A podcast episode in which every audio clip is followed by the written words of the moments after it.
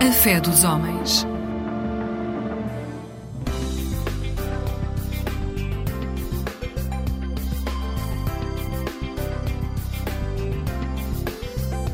Eclésia Igreja Católica.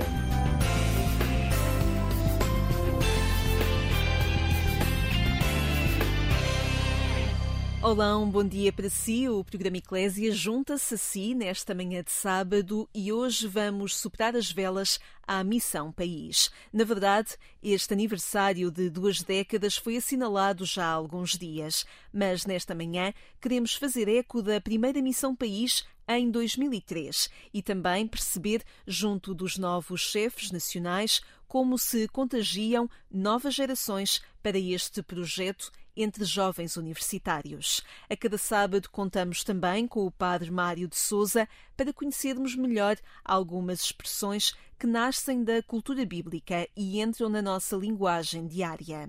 Acompanhamos também a par e passo a Assembleia do Sínodo dos Bispos que decorre no Vaticano. Hoje é junto de um jesuíta, o padre Adelson dos Santos, perito que acompanhou os pequenos grupos na Assembleia Sinodal, que vamos perceber a importância das ferramentas da espiritualidade inaciana ao serviço da Assembleia Sinodal. Fique desse lado na companhia do programa da Igreja Católica. Saúde, bom dia, tenha um excelente sábado. Agora cantam Bárbara Tinoco e Buba Espinho ao teu ouvido. Onde está o óleo dos livros que eu li à tarde com o meu irmão? O meu irmão. Onde estão os copos de vinho que o pai deixava provar, mas a mãe não? A mãe não.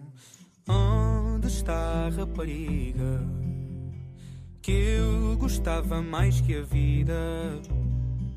Onde está a minha avó que me ensinou esta canção? E o verão que todos os anos fica mais pequeno. Prometo para o ano temos mais tempo. Agarro-te e saímos daqui. Quando é que eu fiquei demasiado crescido? Não ter tempo nem para cantar ao teu ouvido. Para o ano até te fartas de mim. Prometo-te saímos daqui.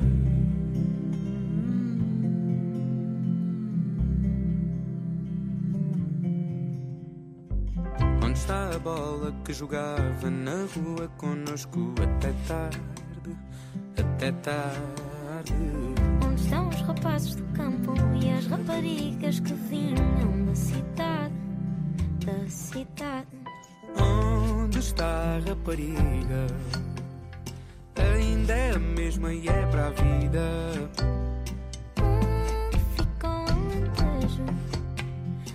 Ensinou esta verão que todos os anos fica mais pequeno.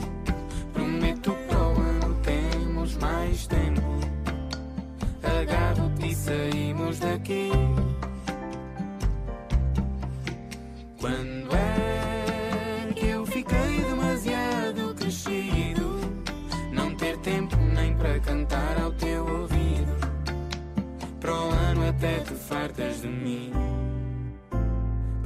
Prometo-te saímos daqui.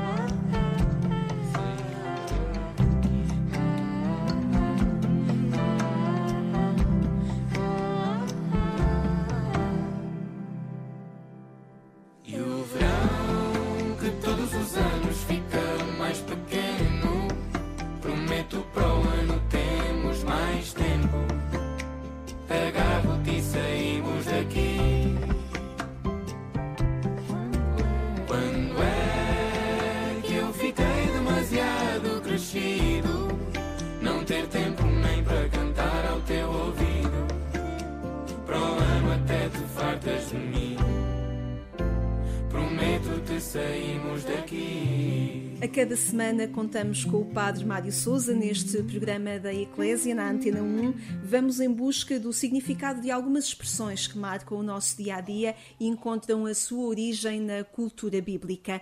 Padre Mário Souza, bom dia. Hoje vamos em busca do significado da expressão bode expiatório. Muito bom dia. De facto, é uma expressão que ainda hoje se utiliza muito, com, nos jornais, nas notícias, encontramos isso a toda a hora. E, e, remete para, para que facto? Para uma grande festa dos judeus, que é o dia, o chamado dia do Yom Kippur, ou seja, o dia do perdão.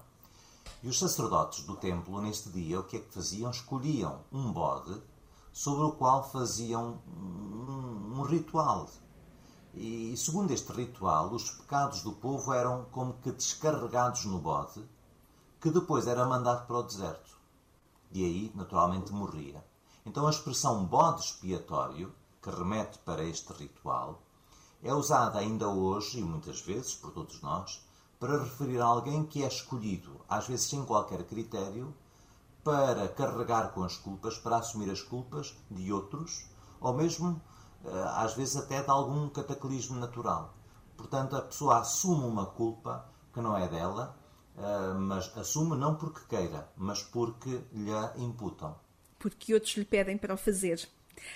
Padre Mário, muito obrigada pelo seu contributo a cada manhã deste sábado, de, de, dos sábados que estamos na Antena 1. Agradeço muito o seu contributo hoje para percebermos de onde vem a expressão bode expiatório. A cada semana, o presidente da Associação Bíblica Portuguesa está connosco no programa Eclésia para irmos em busca destas expressões que marcam e que nascem uh, da cultura bíblica. Muito obrigada.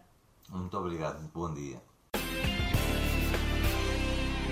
Foi há 20 anos que um grupo de estudantes quis encontrar o que fazer entre semestres na universidade. Decidiram partir em missão para Curus sem saber como desenhar os dias. Sabiam sim que queriam estar junto da população e junto dos jovens. Bernardo Vasconcelos recorda ao jornalista Henrique Matos o início daquilo que 20 anos depois se reconhece e impulsiona a Missão País. Foi da equipa, da primeira equipa, ou do primeiro grupo que foi a Corus, em 2003, e recordo uma, um sentimento de, de, seguir só. Não, nós não sabíamos para o que íamos, uh, sabíamos que estava algo organizado uh, e foi muito confiar e confiar no objetivo da missão. Uh, não no que a missão tinha, mas no que poderíamos fazer por essa missão. E então arrancámos 20 pessoas em fevereiro de 2003, com mochilas tipo verão, mas era inverno. Uh, e quando chegámos lá, foi estar muito atento para ir montando a missão. Não, não, não havia um plano já feito. Fomos, fomos estando atentos. Olha, é possível também fazer isto. E então fazíamos. É possível também ir à rádio. Fomos à rádio. É possível também fazer um. Então íamos uh, atuando na medida das necessidades. Foi muito engraçado. E correu bem porque depois houve mais anos. É? Sim, sim. Depois houve. Depois comece... Ou seja, desta primeira emissão, em 2003, houve a ideia de alargar para mais duas universidades. Em 2004, creio que foi logo em 2004, o Técnico e a Católica, então uma cada um. Uh, depois de 2005 outra vez, depois de 2006 acho que ainda estava só uma na Nova, uma na Técnica e uma na Católica. E depois em 2007 é que começa aí sim o passo de não, isto tem de ir para todos. Isto tem de ser a todas as universidades. E então foi aí também que nasceu a marca Missão País, antes era Missões Universitárias.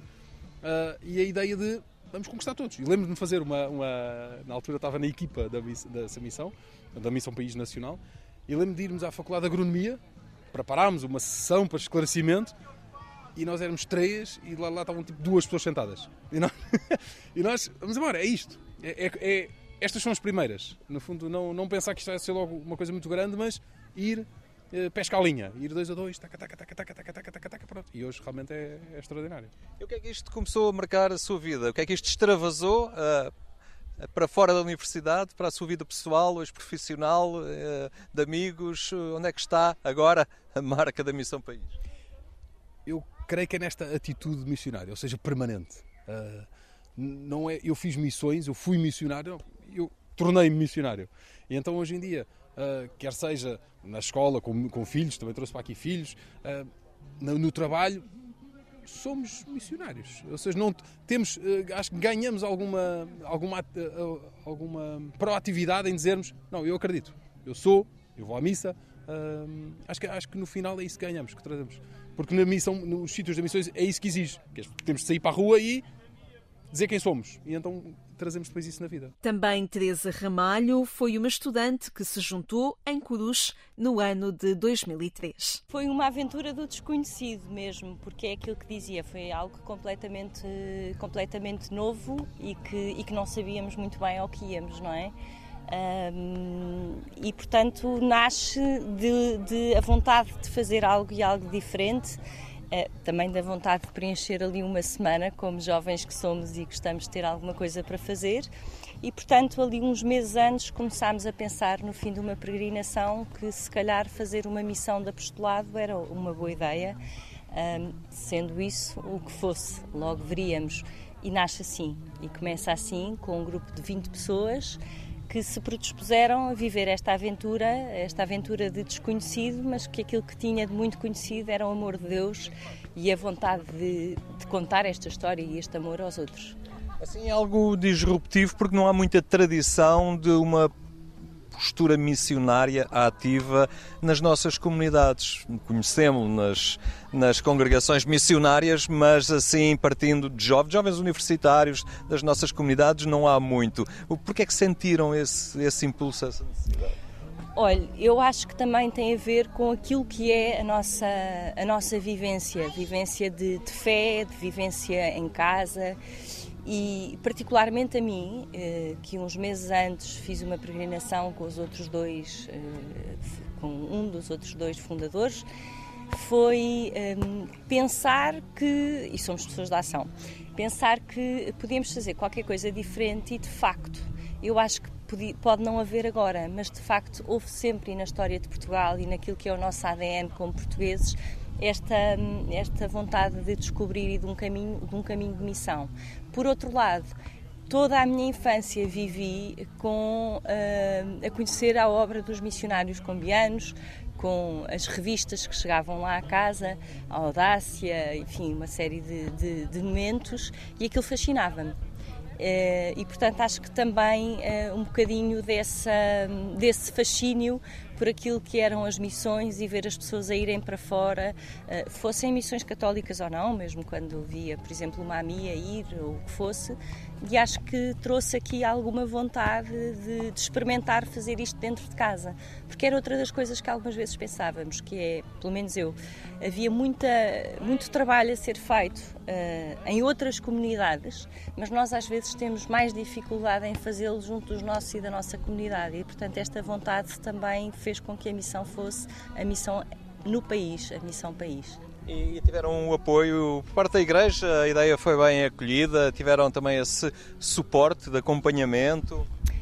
A Igreja somos todos nós e, portanto, eu digo logo que sim, porque teve acolhimento em nós, nos nossos amigos, ehm, no padre que nos acompanhou, em Schandstadt que nos ajudou nesta preparação, também na comunidade dos professores da, da Universidade Nova ehm, na qual estudávamos e, portanto, sim, tivemos logo um, um apoio muito e um carinho muito grande de algo que era desconhecido e que não tinha de todo uma organização como vemos 20 anos depois eh, acontecer. E agora o que é que sente quando olha eh, esta multiplicação das inscrições e das participações, dos envolvimentos, de, das localidades, norte a sul? Uh, uh, sabiam que se calhar era mais além do que vocês que estava a ter esta intuição? Eu acho que se tem a certeza, quando se vê o que acontece, para além de uma comoção enorme, é, é, sentir isso mesmo. Que bom que é quando nós conseguimos, e um bocadinho aquilo que, que também testemunho, ser verdadeiros instrumentos e de facto. Uh, quando não somos nós, mas de facto é, é, é algo maior e, e, é, e, é, o Espírito Santo que está em nós, as coisas acontecem de outra maneira e 20 anos depois estamos a falar de um projeto que tem a dimensão que tem e que continua com a alegria e com a vitalidade do início. Passaram 20 anos e Maria Rochimel, uma das chefes nacionais de 2024, projeta como vai ser o 21º ano, que vai envolver 68 localidades com novos pontos de missão e novas faculdades. Há muitos jovens que se querem inscrever na Missão País, isso é uma graça muito grande, e, e ficamos muito contentes por isso, mas também é muito difícil conseguir chegar a todos, porque apesar de já estarmos em 68 localidades e ter muitas missões já, já a contar com com a Missão País, é difícil ter numa missão mais do que 60 missionários. E, e por isso, naturalmente, há sempre pessoas que ficam de fora, com pena nossa, eh, mas também temos esta, esta oportunidade de abrirmos cada vez mais missões, é também para que possam cada vez mais pessoas participar. E esta, este participar nas missões, depois, quando elas terminam, elas continuam no meio académico, dentro da universidade não querem perder esta gente que fez a experiência no terreno. Depois, uh, o que é que acontece no espaço universidade? Então, a proposta da Missão País não é ser um projeto anual, por isso é, é uma semana e a ideia é ser a, a, a proposta da semana. Um, mas, graças a Deus, como as experiências também são muito positivas, a ideia também é que depois a Missão País possa ir para os diversos movimentos, para as diversas paróquias e que os estudantes dentro das faculdades também possam aderir aos núcleos estudantes católicos que há na maior parte das, das faculdades, naquelas que não há, poderem ter a iniciativa de criarem novos um, e, e, pronto, e, e, nas que não há e que não há também a oportunidade para criar, poderem se alocar a novas uh, propostas fora das faculdades e que possam ir para a igreja toda. O que é que a Jornada Mundial da Juventude veio dar mais à Missão País? A Jornada Mundial da Juventude veio, acho que veio dar muito à Missão País.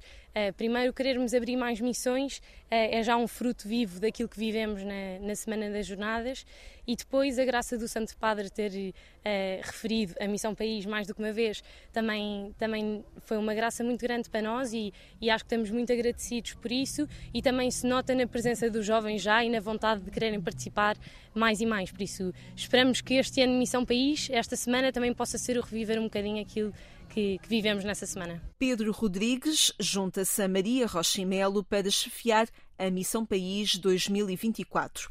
Este jovem não esconde ao jornalista Henrique Matos os desafios que a Jornada Mundial da Juventude lança a este projeto universitário. É um ano muito desafiante, vindo das Jornadas Mundiais da Juventude em Portugal, portanto, imensa gente que, que foi tocada e que quer continuar a viver este fogo. Uh, e nós, enquanto Missão País, estamos a preparar tudo para conseguir acolher e manter esta chama viva das pessoas que, e destes jovens de Portugal. Um, este ano, felizmente, e nota-se bastante o efeito das jornadas, uh, e notámos que há um, uma grande vontade em querer fazer missão, e portanto já houve cerca de cinco missões que vão abrir este ano novas, de faculdades que nunca tiveram. Um, e algumas que já tiveram e vão abrir a terceira. Portanto, na mesma faculdade temos três missões, uh, o, que é, o que é mesmo muito bom. Uh, e desta forma esperamos também poder eh, acolher esta gente de braços abertos uh, e conseguir manter este fogo que tem vindo ao longo dos 20 anos e, e aguentar a malta entusiasmada também com, com o fogo que vem das jornadas. Portanto, vocês inserem-se neste esforço coletivo de, da Igreja em Portugal em não deixar morrer a, a, dinâmica da Jornada Mundial da Juventude e querem ser também, na Missão País, agentes de, de, de, dessa própria dinâmica e de, de a levar por Portugal inteiro. Sim, sim, sim. Nós somos um projeto da Igreja Católica e, portanto, eh, como sendo um projeto jovem, acho que temos também esta missão de poder eh, fazer os jovens mexer e poderem, nas suas faculdades, no sítio onde passamos mais tempo, podermos ter também esta componente espiritual e forte com, com, com amizades e ligações a, a, colegas que estudam connosco, podermos viver isto também na nossa faculdade e, e, depois transportarmos para as nossas vidas e, e quem sabe, com muita gente que está aqui nestes 20 anos que já trabalha e já tem filhos e estão aqui presentes, isso é o sinal que há uma certa vontade que se mantém ao longo dos anos e que mesmo depois de já não fazerem missões, continuarem com esta alegria e quererem estar aqui hoje a, a querer reviver também este, este, este projeto. Estás na, na, como responsável nacional, mas um dia alguém te falou nisto. Uh, como é que foi essa descoberta? É uma história um bocado engraçada. Eu, eu no meu primeiro ano, uh, eu sou um rapaz um bocado tímido e eu no meu primeiro ano não conhecia ninguém das missões e quando me falaram não, não queria fazer porque, uh, ou seja, é muito envergonhado, não, não, não conhecia ninguém e deixei-me levar, fiz missões uh, e foi de facto uma coisa tão boa, tão boa que desde aí que não deixei de fazer missões e aconselho vivamente lá em casa se alguém tiver eh, esta indecisão se, se vale a pena fazer ou não, garanto -se, seguramente que ao final desta semana vão sair pessoas eh, que não se vão estar arrependidas e que vão gostar mesmo, mesmo, mesmo muito desta experiência. É uma dinâmica que leva às localidades de Portugal a alegria dos jovens, o serviço, o compromisso com a própria localidade e as suas pessoas, o contacto com os mais jovens e a espiritualidade que nasce de Schundstadt, da Mãe Peregrina. E são marcas que ficam entre os jovens, nos corredores das faculdades, onde se passa a falar de Deus, de procura e de serviço. Assim querem continuar os jovens que cada vez mais aderem à Missão País, prontos para mais décadas a missionar. Está na companhia do programa da Igreja Católica. Fique conosco nesta manhã. Temos mais para si. Deixo-o agora ao som da música da Missão País. Junta sua voz aos missionários que neste ano cantaram o hino Alegra-te, Ele está contigo. Se eu te disser que há uma voz que te chama, anda daí, alegra-te. Corres o mundo, mas como está a tua casa? Tens muito mais em ti. É de dentro que vem esta alegria. A paz de me saber amado e se eu duvidar, caminho a confiar.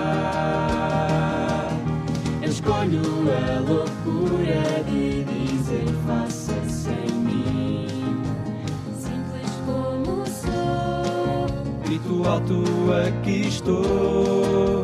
No meio do mundo atribulado, sou testemunho de sorriso rasgado. Agora sou eu que digo: alegra-te, Ele está contigo. E se eu te disser que a Deus nada é impossível, tu nada temas, entrega-te. Livre como Maria, acolhes a missão. Eu quero viver em ti, anuncio esta graça que transborda partindo apressadamente. E se eu duvidar, caminho a confiar. Escolho a loucura de dizer faça-se em mim. simples como sou. Grito alto, aqui estou. No meio do mundo atribulado, sou testemunho de sorriso rasgado. Agora sou eu que digo: alegra-te, Ele está contigo. Bom dia. O programa Eclésia que está consigo, o programa da Igreja Católica, aqui na Antena 1. Se só agora chega à nossa companhia, vem bem a tempo para acompanhar a Assembleia Sinodal que decorre no Vaticano. Hoje, o padre Adelson Santos, jesuíta e perito envolvido na dinâmica dos pequenos grupos no Sínodo, explica como as ferramentas da espiritualidade inaciana estão a ser utilizadas em Roma pelos padres e pelos participantes sinodais. Eu tenho a impressão que a intuição que o Papa Francisco, naturalmente marcado também pela própria experiência dele, né, dos exercícios espirituais inacianos e tal, a intuição dele ao propor esta dinâmica, quando convoca um sínodo como este, que é um sínodo para falar de como deve ser a igreja deste novo milênio, de como nós temos que caminhar juntos como igreja, né? caminhar juntos. É, ele quer, é, a meu ver, que nós façamos isto de uma forma orante, de uma forma é, que de fato seja um verdadeiro discernimento. Que possa surgir algo que venha de fato é, deste movimento espiritual. Então, eu estou convencido de que a, a ideia, a convocação do Papa Francisco para que nós busquemos viver este sínodo deste modo, não é como um discernimento, como um momento de escuta da, da palavra de Deus, que fala também, o Deus que fala pela experiência do outro. Portanto, a ideia de valorizar sempre a escuta e não só o falar, que eu não estou aqui para falar e defender a minha ideia apenas, mas que eu posso aprender e também é, captar a presença e a vontade de Deus pela experiência do outro. Eu acho que isso é, pode ser uma novidade muito boa para a nossa igreja, pode trazer uma riqueza a mais e pode acenar para, um, no fundo, um estilo de vida que talvez é, seja aquilo que vai um, um, ar de novidade, não só para o sino, mas para a igreja em si. Renovar nossas comunidades, renovar nossa vida espiritual, renovar a, a própria formação do nosso clero, porque é, isso tem se dito aqui e ali, não é? Não, não basta teologia né, somente para preparar o nosso clero, temos que dar a, a, aos nossos jovens seminaristas também a oportunidade de vivenciar, saborear né, esta relação com Deus.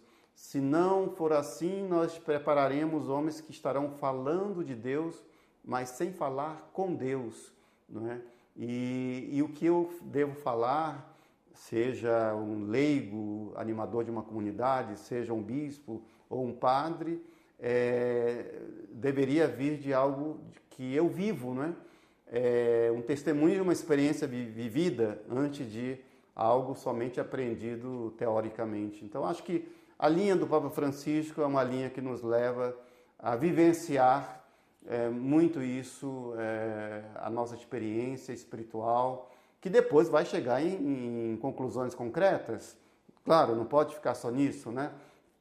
Mas eu tenho a impressão que essas conclusões vão ser muito mais próximas, poderão ser muito mais aproximadas daquilo que é realmente a vontade de Deus e não é, fruto apenas de pressões de um grupo ou preocupações que nos levam a, a tomar certas decisões, é, mas tudo muito ainda que circula só no nível racional, mas não é vivido a, a, a nível também experiencial com Deus. Na próxima semana continuamos neste caminho sinodal que a Igreja vive. Até ao final do mês decorre no Vaticano a Assembleia do Sínodo dos Bispos, um acontecimento na vida da Igreja Católica que está a marcar as comunidades e vai marcar com certeza o agir dos cristãos. Tempo agora para o Padre Manuel Barbosa, uma presença habitual neste programa da Igreja Católica, partilha conosco algumas reflexões a partir da liturgia proposta aos cristãos nas Eucaristias. O Evangelho deste 29 Domingo do Tempo Comum termina com esta afirmação: Dai a César o que é de César e a Deus o que é de Deus.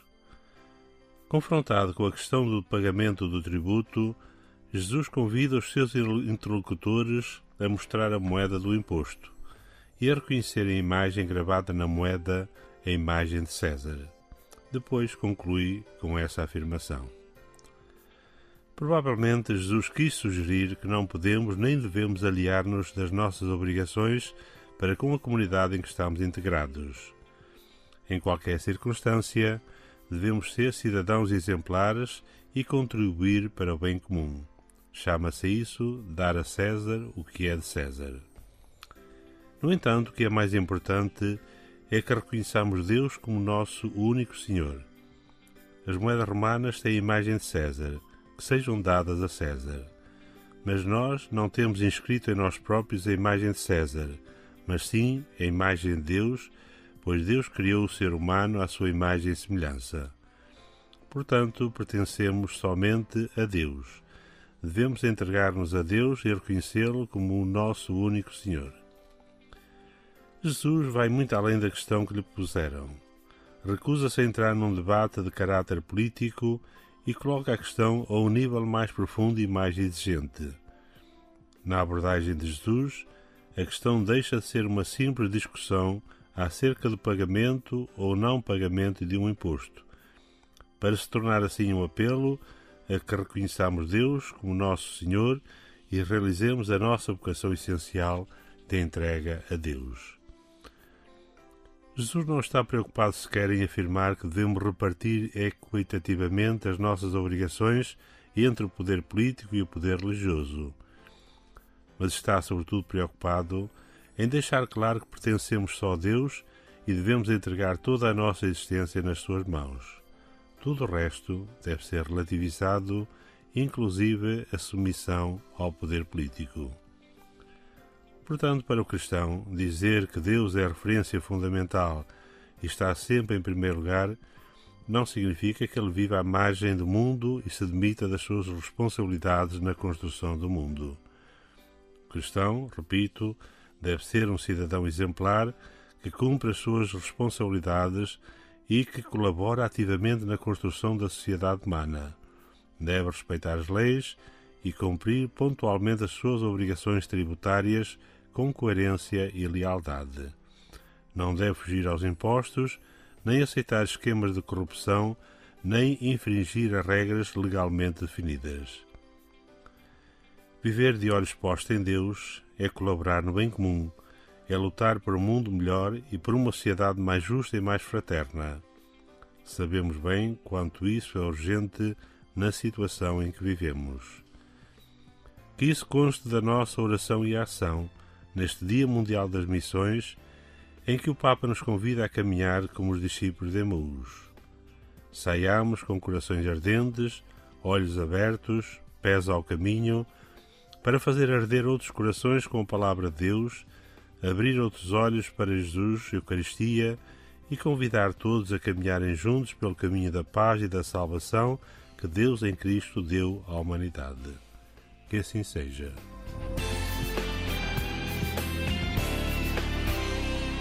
Uma reflexão que pode ser acompanhada na página da Conferência Episcopal Portuguesa na internet e também no site dionianos.org. Ficamos hoje por aqui. Obrigada por ter estado conosco. Já sabe que o portal de informação agência.eclésia.pt aguarda por si com mais conteúdos sobre a Igreja Católica, conteúdos e notícias que marcam a vida da Igreja. Eu sou Lígia Silveira, desejo-lhe um excelente sábado, uma vida sempre feliz. Até amanhã, se Deus quiser.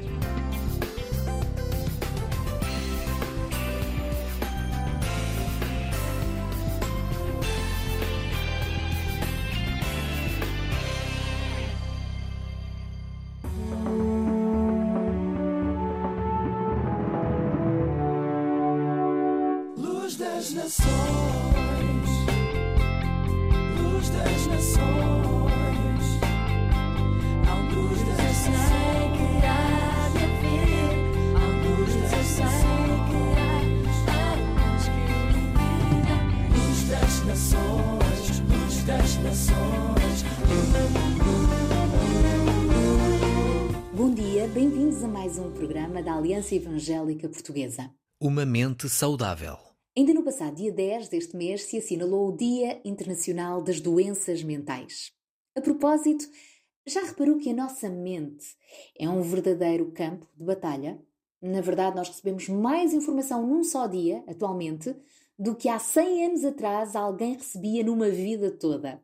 Isto quer dizer que precisamos de ser muito sábios na gestão de toda esta informação na nossa mente. Precisamos de nos lembrar constantemente quem somos. Somos valiosos e amados por Deus. Precisamos de fixar o nosso olhar nas promessas de Deus para as nossas vidas, para não ficarmos frustrados. Só assim poderemos não ceder ao medo, mas abraçar o amor, a fé que nos vão ajudar a cultivar uma mente e uma alma mais saudáveis e corajosas. A propósito, o apóstolo Paulo escreveu o seguinte na carta aos Efésios: Devem abandonar os velhos costumes e maneiras antigas de viver, corrompidos por desejos enganadores, e devem renovar a vossa mentalidade seguindo os critérios do Espírito. Então vejamos. Quanto tempo passamos por dia nas redes sociais? Quanto tempo passamos por dia a ler a Bíblia? Que tipo de conversas alimentamos com os nossos colegas? Estamos mais expostos a notícias e conteúdos bombásticos que nos conduzem mais facilmente a pensamentos depressivos ou construtivos. Sabem, aquilo que nós vemos e ouvimos influencia claramente os nossos pensamentos e a forma de estarmos na vida. Quando repetimos as coisas, elas ficam gravadas no nosso cérebro e acreditamos nelas. Por exemplo, se eu ouvir, repetir, insistir que não sou capaz de ser ou de fazer alguma coisa, eu vou acreditar nisso, vou bloquear, vou gravar na minha mente uma imagem distorcida acerca de mim própria e vou ter medo de arriscar. Quantas oportunidades acabamos por perder por causa deste medo? E depois, é claro que nos vamos sentir tristes e frustrados por causa dessa não conquista. A propósito, vejamos uma história na Bíblia que fala precisamente desta questão, o poder da mente. Estou a falar do povo de Israel que, depois de ser liberto da escravidão do Egito, recebeu de Deus uma promessa, a promessa de uma terra muito boa e fértil chamada Canaã, que eles iriam herdar. O povo caminhou durante 40 anos no deserto às voltas em direção a essa terra prometida. Uma viagem que poderia ter durado muito menos tempo, demorou quatro décadas, porque o povo não controlou a sua mente, esqueceu-se do livramento e das promessas de Deus. Ainda assim, quando já estavam bem perto, Moisés, o líder, enviou 12 espias a Canaã e só dois deles voltaram confiantes. Vamos então ouvir o que a Bíblia nos diz sobre esta aventura no livro de Números, no capítulo 13, versículos 25 a 33. 40 dias depois, os exploradores regressaram, depois de terem dado a volta ao país, e foram apresentar-se a Moisés e a Arão e a todo o povo de Israel que estavam em Cadés, no deserto de Paran. Deram-lhes as informações recolhidas e mostraram-lhes os frutos do país. E assim contaram a Moisés as suas impressões. Fomos ver o país que nos mandaste. É realmente uma terra onde corre leite e mel. E aqui tens uma amostra dos seus frutos. Só que os seus habitantes são fortes e as cidades onde habitam são grandes e bem fortificadas. Até lá vimos alguns descendentes do gigante Anak. Os Amalecitas ocupam a região do Negev.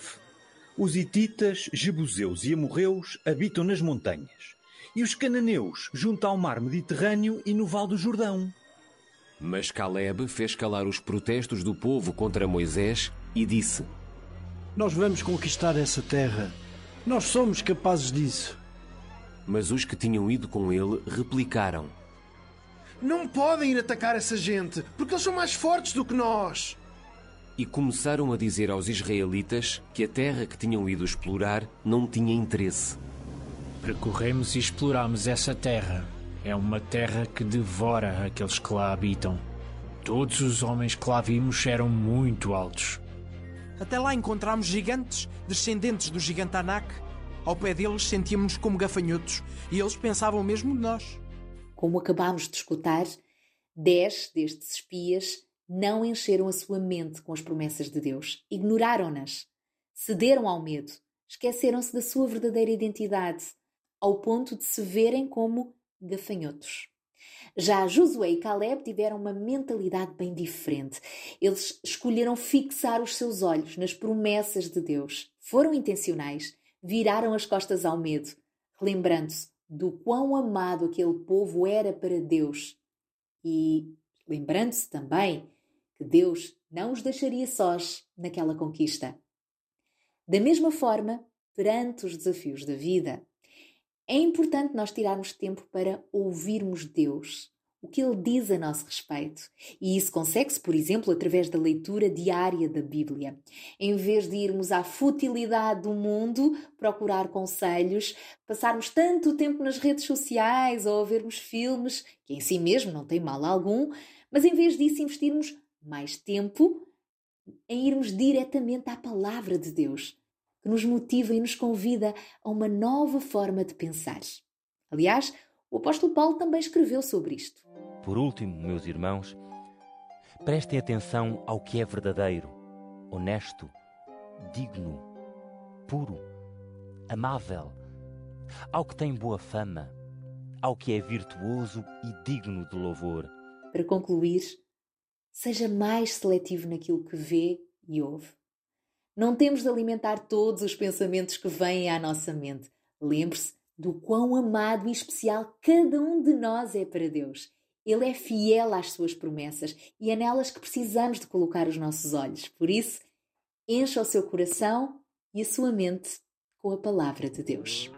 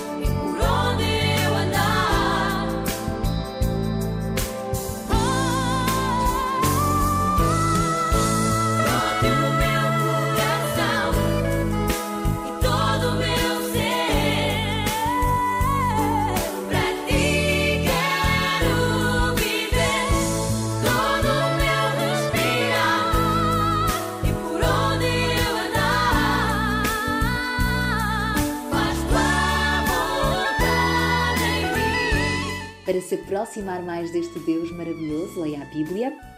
E se não tem nenhuma, hoje temos para lhe oferecer precisamente uma Bíblia. Entre em contacto connosco para a receber. Pelo telefone 21 771 0530 e visite-nos em www.aliancaevangelica.pt ou facebook.com barra Alianca Evangélica Portuguesa. Voltamos a estar consigo amanhã aqui na Antena 1, à mesma hora, e este programa está também disponível para voltar a ser ouvido em podcast no site da Antena 1. Deus o abençoe e até ao próximo programa, se Deus quiser. Jesus disse: Deixo-vos a minha paz. É a minha paz que eu vos dou. Não vos dou a paz como o mundo a dá. Não fiquem aflitos, nem tenham medo. João capítulo 14, versículo 23.